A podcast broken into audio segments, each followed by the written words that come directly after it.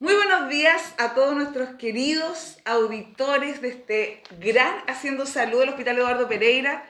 Mi nombre es Angélica Sangüesa y como cada miércoles estamos acá para acompañarlos, para traerles tremendos invitados.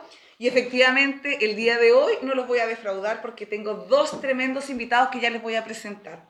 Voy a partir por saludar a Mónica Ceballos, nuestra subdirectora médica y panelista estable de Está Haciendo Salud del Hospital Eduardo Pereira. Mónica, ¿cómo estás? Bien, muchas gracias por seguir manteniéndome en el programa, eh, disfrutando el rato que pasamos con ustedes y deseándoles un buen día. Muchas gracias, Mónica. Eh, encantado de, de, siempre contar contigo en esta Haciendo Salud. Y como ya les decía, nosotros tenemos hoy día tremendos, tremendos, tremendos invitados y se los voy a pasar a presentar porque la verdad es que hoy día nos vestimos de gala. Voy a partir por ella. Voy a partir por la dama que hoy día nos acompaña en esta Haciendo Salud.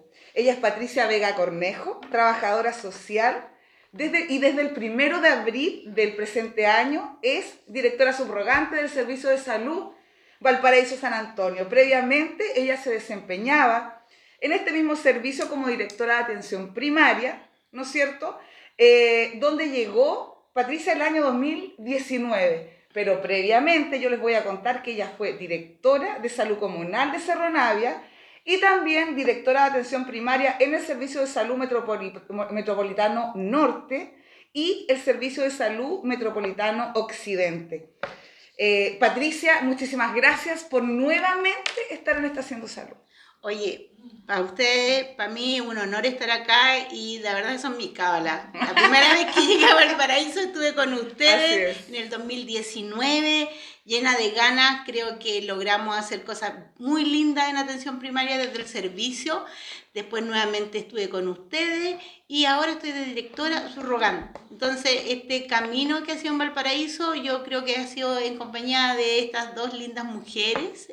Ah, y así que muchas gracias y a los queridos auditores. gracias, Patricia. Y también estoy con eh, otro amigo del Haciendo Salud que ha estado en múltiples oportunidades con nosotros y hoy día nuevamente le damos la bienvenida a Javier del Río Valdovinos. Él es director del Hospital Carlos Van Buren de Valparaíso desde febrero del año 2020. Él es ingeniero en ejecución, magíster en ciencias políticas de la Universidad Andrés Bello y diplomado en estudios políticos estratégicos. Anteriormente se desempeñó en el Servicio de Salud Valparaíso San Antonio en el cargo de subdirector de Desarrollo Institucional, donde también dice que fue muy feliz. Javier, muchísimas gracias nuevamente por estar en esta Haciendo Salud del Hospital Eduardo Pereira. Eh, bueno, gracias Angélica por tu invitación nuevamente. Feliz de participar en este panel con mi nueva jefa ahí al lado. Eh, y y, disfrutar esta oportunidad de contactarnos con los auditores y poder contar eh, lo que está pasando en el área de salud eh, a una amplia audiencia, que eso es súper importante para que sepan lo que nosotros hacemos. Eh, y saludar nuevamente a nuestra doctora Ceballos, la subdirectora médica, que, que, tanto nos ayuda a nosotros como, como Hospital Bamburen también. Y decirle a los auditores que estoy totalmente en desventaja acá, porque estoy totalmente flanqueado por, esta Por el poder femenino. Exactamente, que se, se lo ha tomado pero en plenitud en este servicio. y en el país. Bueno. Y en mi eh, casa. ¿Sí? Y, en tu casa también. O sea, está muy cómodo entonces. Sí, sí, sí. Y muy bien tratado.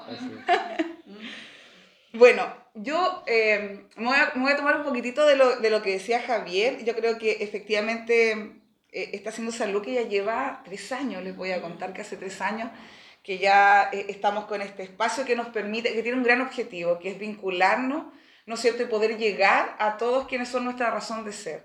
Cada uno de esos porteños y porteñas, y estamos hablando de toda la red de este servicio de salud, ¿no es cierto?, Valparaíso San Antonio, que mm, que generan, ¿no es cierto?, o motivan todas las gestiones, eh, todo el trabajo, todo el levantamiento que nosotros podamos realizar, eh, en este caso como directivos, pero nosotros, como directivos nosotros solo somos la cara visible de, eh, de tremendos equipos, ¿no es cierto? Que, em, que durante ya más de dos años hemos estado viviendo una condición sanitaria absolutamente distinta, esta alerta sanitaria, esta, eh, eh, em, digamos, este COVID que por lo visto llegó un poco para, para quedarse hace, hace bastante rato, nos trastocó en, en miles de cosas y tuvimos que aprender em, a sobreponernos a, a, a este COVID. Pero yo creo que si lo miramos un poco en perspectiva, y es lo que voy a partir preguntándole, eh, yo creo que hizo un poquitito que sacara a flote nuestra creatividad, eh, el, el, el, tener que ser aún más estratégico y mirar, eh, ¿no es cierto?, alca alcanzar este bienestar que nosotros queremos para nuestros usuarios de una forma distinta. Teníamos que llegar, ¿no es cierto?, a lugares donde eh, la, el traslado, recuerden que pasamos mucho tiempo donde eh, la, la, forma en la que nosotros nos podíamos desplazar, el desplazamiento en general fue un, una problemática. Eh, y que relevó, lo, conversamos, lo hemos conversado más de una oportunidad también, muchas variables sociales que fueron condicionantes para, para que eh, eh, eh, salud también pudiera hacer su trabajo. Y nos dimos cuenta que no era solo importante llegar a la casa con el medicamento, ¿no es cierto?, sino que había una serie de otras cosas que, eh, que al alero de estas condiciones de aislamiento, de desplazamiento en, otra, en otras ocasiones, tenía todo que ver con las condicionantes sociales de nuestra población. Entonces, mi pregunta es, ¿cómo ahora en perspectiva miran la, la, las distintas gestiones? En ese momento, Patricia, la atención primaria, un temón, que me imagino que habrá sacado muchas lecciones de ahí. Van Buren, ¿no es cierto? Eh, nuestro gran Van Buren y este hospital que eh, de una u otra forma le tocó un rol súper particular y súper fuerte en torno a la pandemia. Y, cómo desde ahí nos paramos y cómo visionamos los desafíos que tenemos de ahora en adelante. Lo que tú dices es súper cierto, porque la verdad es que la pandemia nos hizo revisitar y remirar cosas que alguna vez se hicieron. O sea, si hacemos historia, la salud partió en la comunidad. ¿ah? Después se fueron edificando edificios eh, pero partió. O sea, de hecho, la atención primaria como conocemos hoy día fueron las postas de salud que los mismos pobladores diseñaron en sus barrios, ocupando, y cuando llegaban y empezaba una población, lo primero que se hacía es diseñar un puesto donde iba a ir una enfermera a vacunar. Por lo tanto, esta pandemia también nos hizo entender que habían cosas que había que volver, que habíamos estado dejando de ver.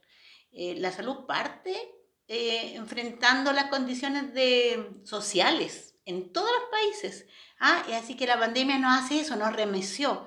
Y también yo creo que nos remeció en el sentido de volver a convertirnos en una red, una red articulada, no sé, los auditores que tengan eh, más años, como yo, ah, eh, se acordarán que había un servicio que era un único servicio, que es el Servicio Nacional de Salud, donde todos los funcionarios dependían de una misma entidad administradora.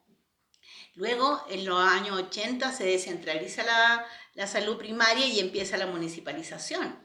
Pero en pandemia no podíamos tener estos dos tipos de salud. Por lo tanto, ahí se releva el ser un único cuerpo y un único cuerpo articulado. Por lo tanto, aquí yo en esta misma eh, mesa de conversación hablamos de aquello, sí. de cómo nos teníamos que volver a instalar y no tenía que saber si él era el servicio de salud que dependía del TABO o del de CPJ que depende de nosotros. Tenía que ser absolutamente transparente y teníamos que dar las mismas prestaciones. Y lo lindo que ha pasado fue que empezamos a compartir recursos entre la atención primaria, que tiene, entre comillas, dos papás, ¿no? Eh, pero también empezó a pasar con la atención primaria y los hospitales. Y por lo tanto, ambulancias se compartieron, se compartieron camas, se, desplegaron esfuerzos. Como yo siempre digo, se empezó a mover y se empezó a cinturear esta cosa, a hacer mucha más cintura, porque en algún minuto, eh, pre-pandemia, era mi parcela. Y por lo tanto yo busco mi parcela y si ustedes saben, tenemos muchas instituciones que están acreditadas en calidad. Lo que nosotros ahora tenemos que hacer es acreditarnos en red. saber que somos una red que podemos compartir y aquí quiero destacar también la relación que, que Van Buren y Eduardo Pereira han tenido siempre y que han dado muestra de aquello. Incluso a veces el servicio no ha sabido las coordinaciones que hacen entre los hospitales. Lo importante ahora es que ponerlo como política, que no nos pille de nuevo así, no nos pillen aislados.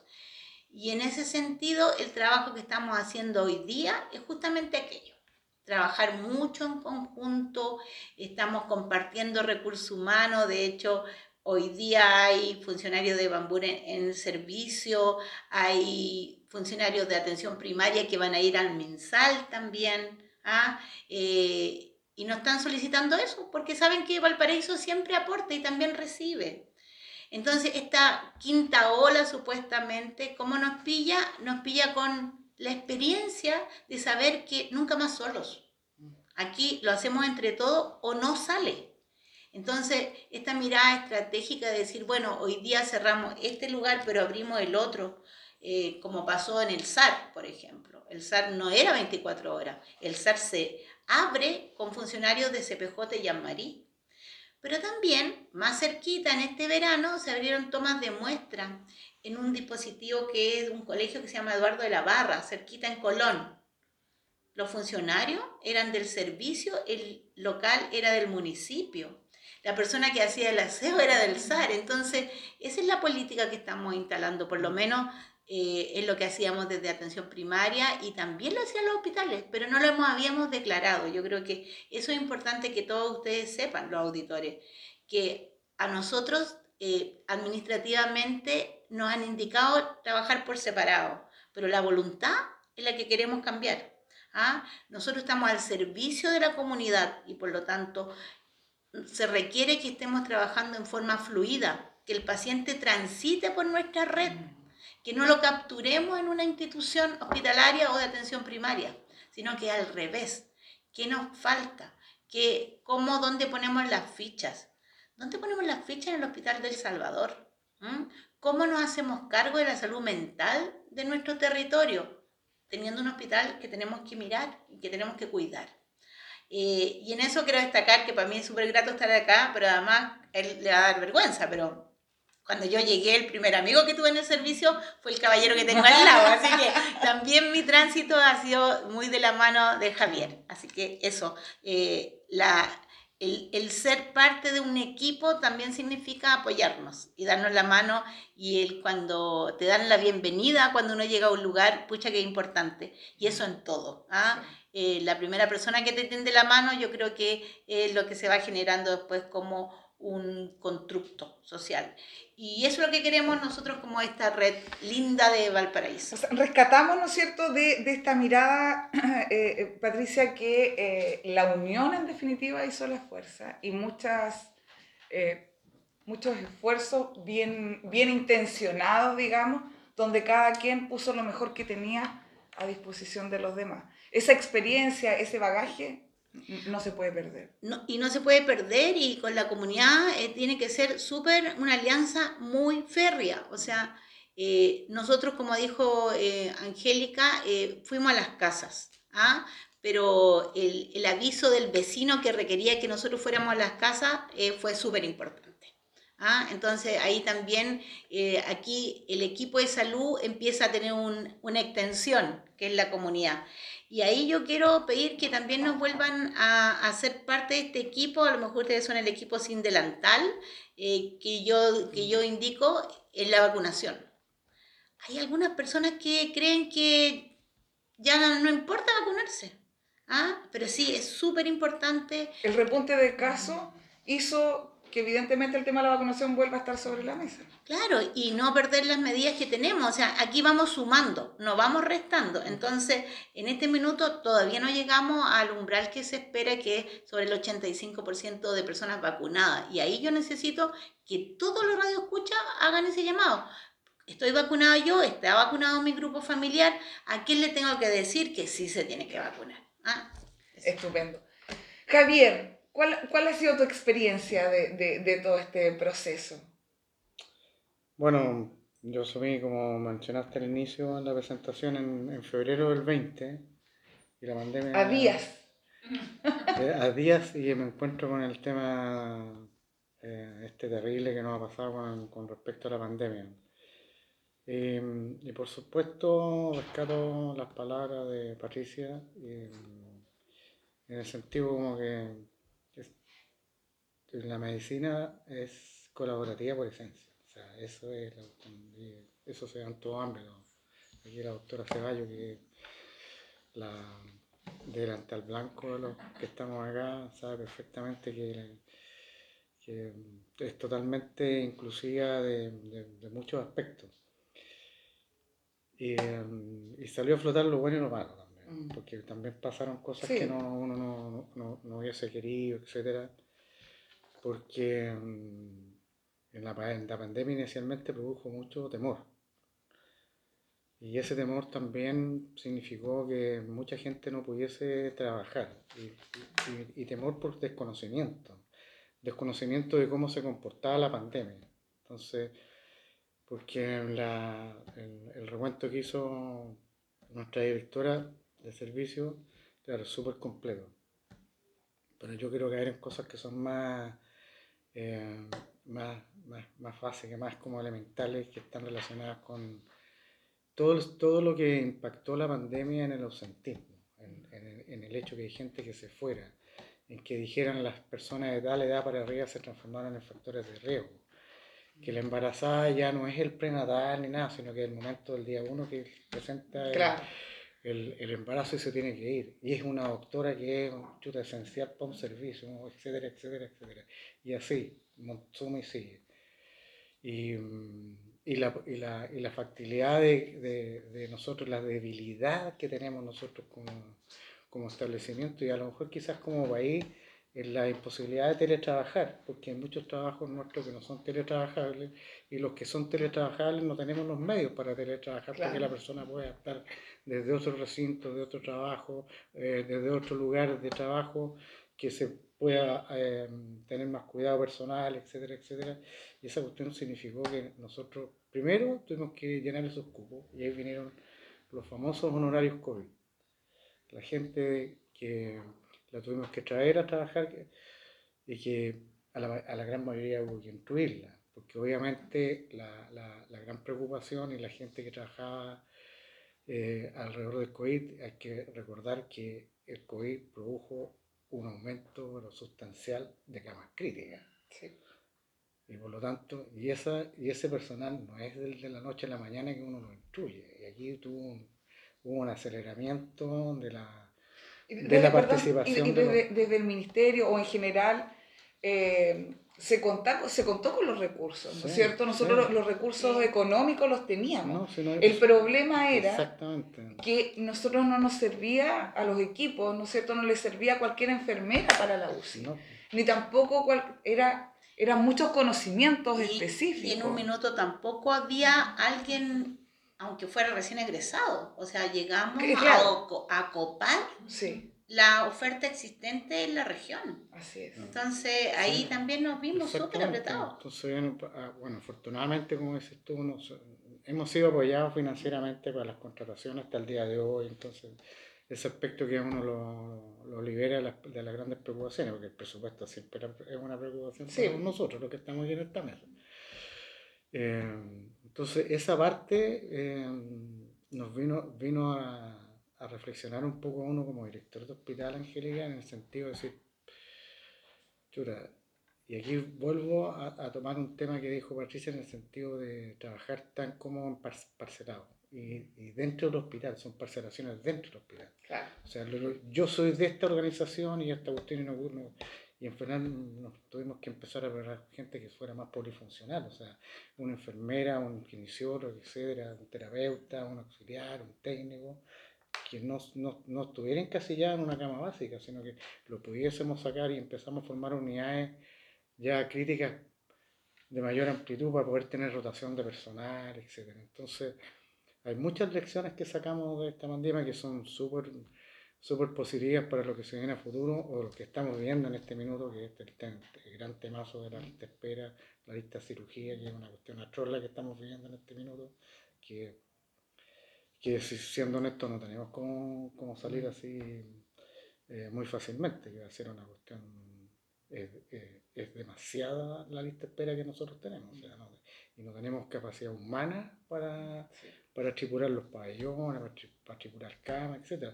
Podrán, podrá haber mucha plata para comprar equipamiento, para comprar camas, para mejorar infraestructura, etcétera, etcétera, pero recursos humanos no hay, están limitados.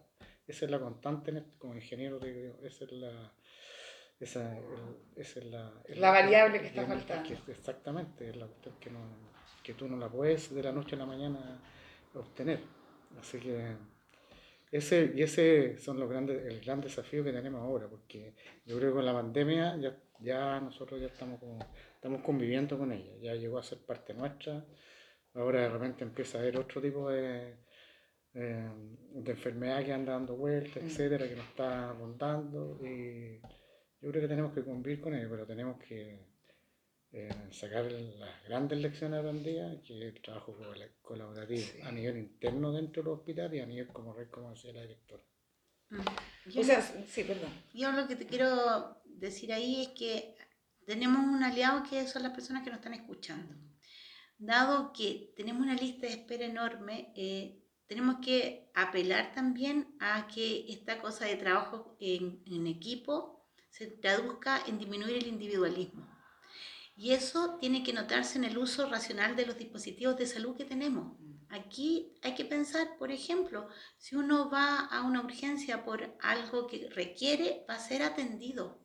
Pero si uno va por algo que no es de vital importancia, va a tener que esperar. Y esa espera puede causar mucha molestia y puede causar mucha eh, malestar y violencia. No me voy a olvidar de lo que pasó en el verano.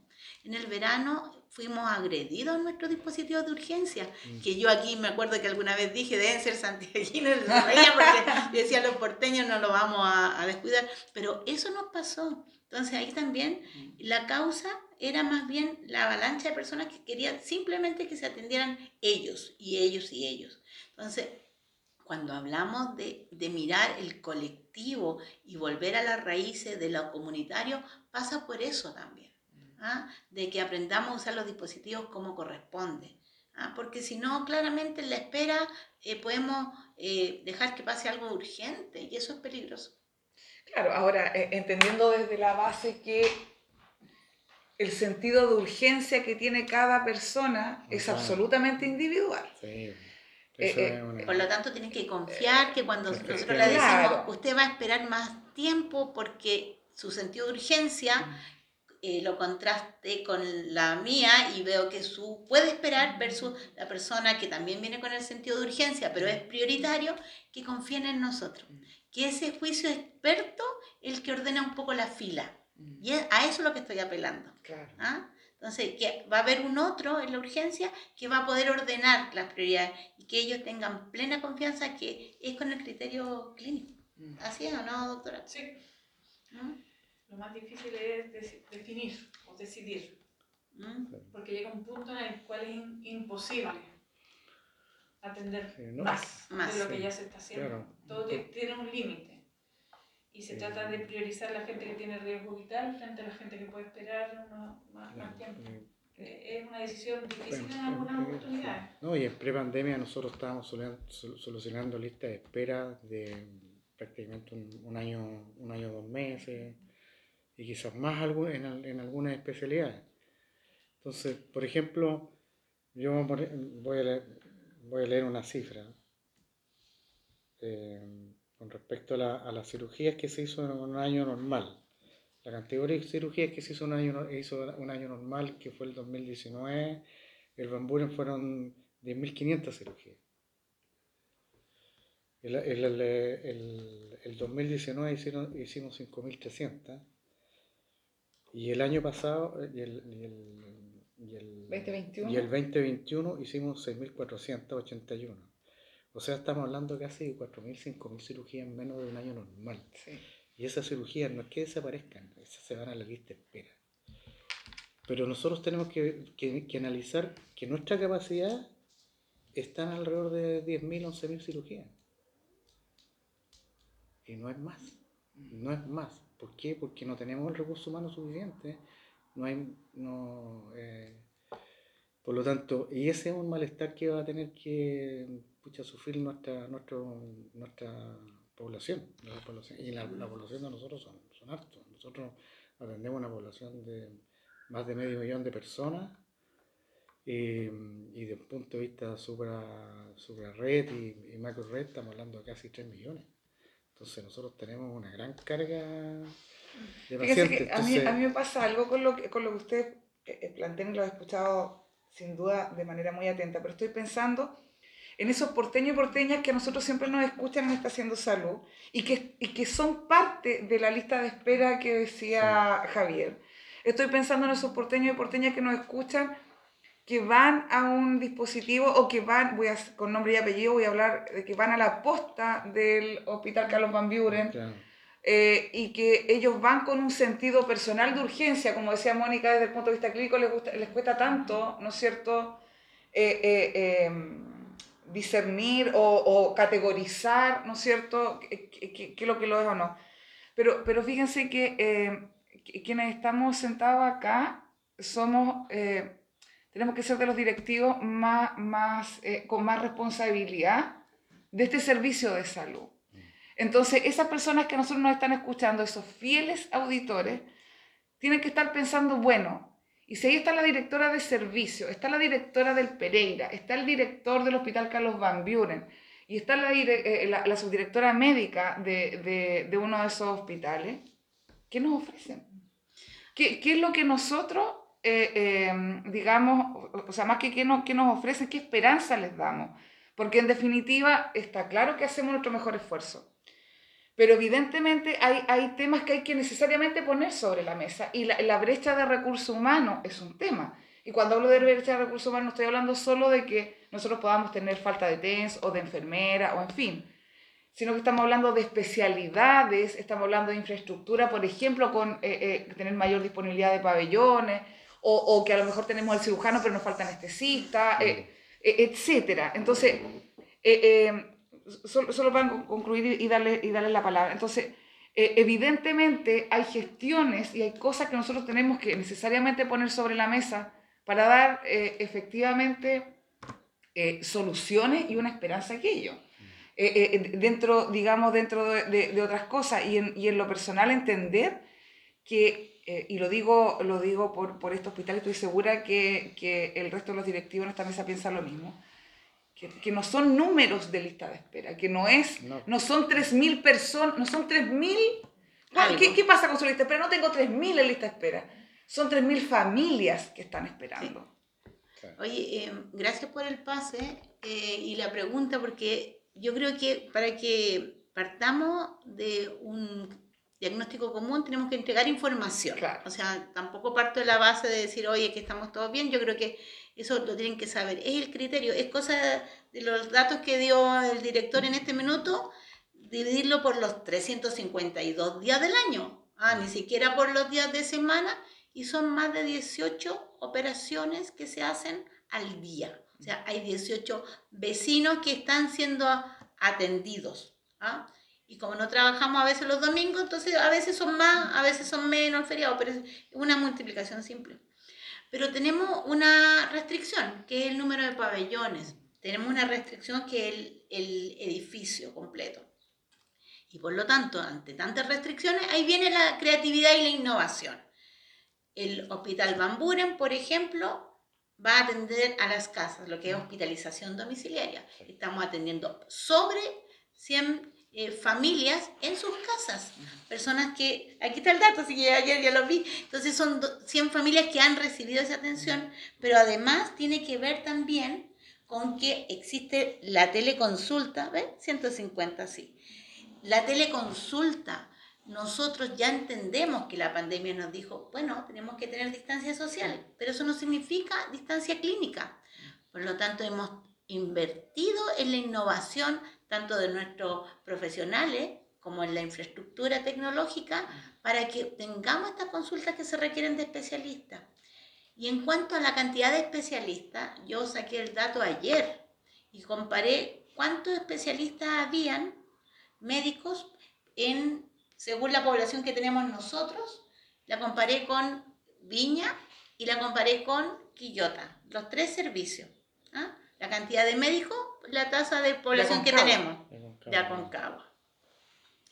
Y tenemos la misma cantidad, el mismo índice que es 1,1, que es súper poco. ¿ah? O sea, si lo vemos a nivel de OCDE, estamos muy bajos. ¿ah?